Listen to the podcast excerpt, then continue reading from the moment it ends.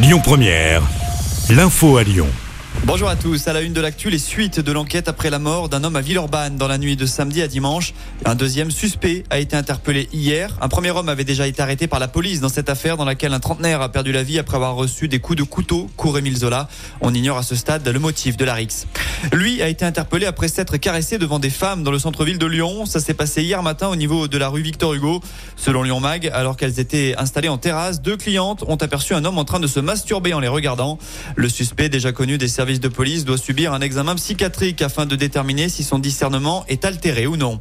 Et puis l'actu, c'est aussi cette grosse saisie à Vénissieux. 21 tonnes de protoxyde d'azote ont été retrouvées samedi soir dans une entreprise située près du boulevard urbain Est.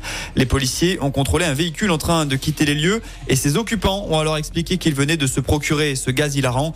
Au final, les forces de l'ordre ont mis la main sur 22 palettes de protoxyde d'azote. Le gérant présent sur place a été interpellé et placé en garde à vue pour travail dissimulé.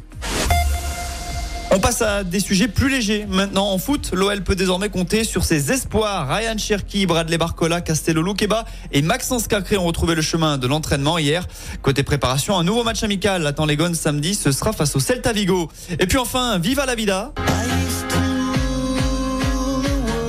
C'est une bonne nouvelle pour les déçus de ce matin. Face à la demande phénoménale, le groupe Coldplay a décidé d'ajouter une troisième date au Groupama Stadium. Les Britanniques se produiront donc les 23, 24 et désormais 25 juin à Dessine. Les préventes sont d'ores et déjà accessibles. Écoutez votre radio Lyon Première en direct sur l'application Lyon Première, lyonpremière.fr et bien sûr à Lyon sur 90.2 FM et en DAB+. Lyon Première